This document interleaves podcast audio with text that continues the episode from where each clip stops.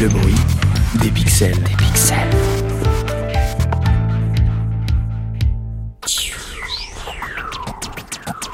Allez Marcel, chez le marchand. Et non, Bah Jamy, qu'est-ce qui t'arrive? On part à la pêche. Et change pas de chaîne. Tu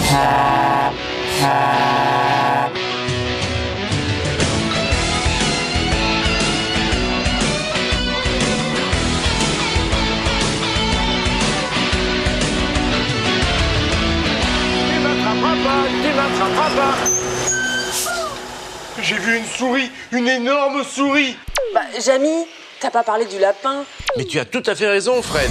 Car les lapins ne sont pas des rongeurs. Comparons le système digestif d'un rongeur, celui d'une marmotte par exemple. Tenez, là, ce sont les canines.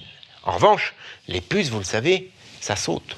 L'ennui, c'est que la marmotte est due à une bactérie qui est hébergée entre autres par les marmottes qui, en piquant la marmotte, emmagasinent un atome d'uranium et des molaires. D'où leur forme de pubis qui les rendent extrêmement coupantes.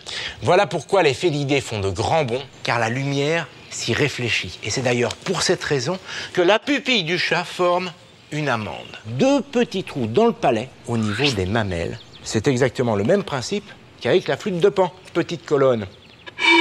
Son aigu, comme chez le puma. Grande colonne.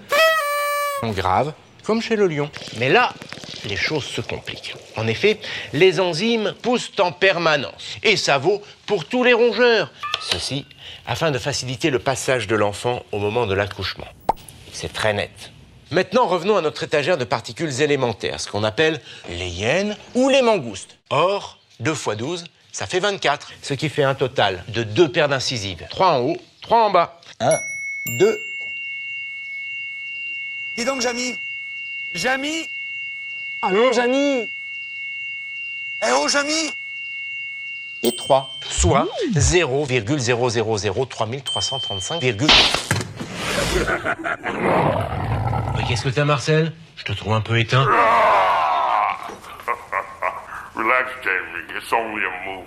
C'est malin comme blague Allez, on y va Ouais, Je te rejoins, j'ai un rendez-vous important avant. Allez, Marcel, au studio T'as des pellicules Ha!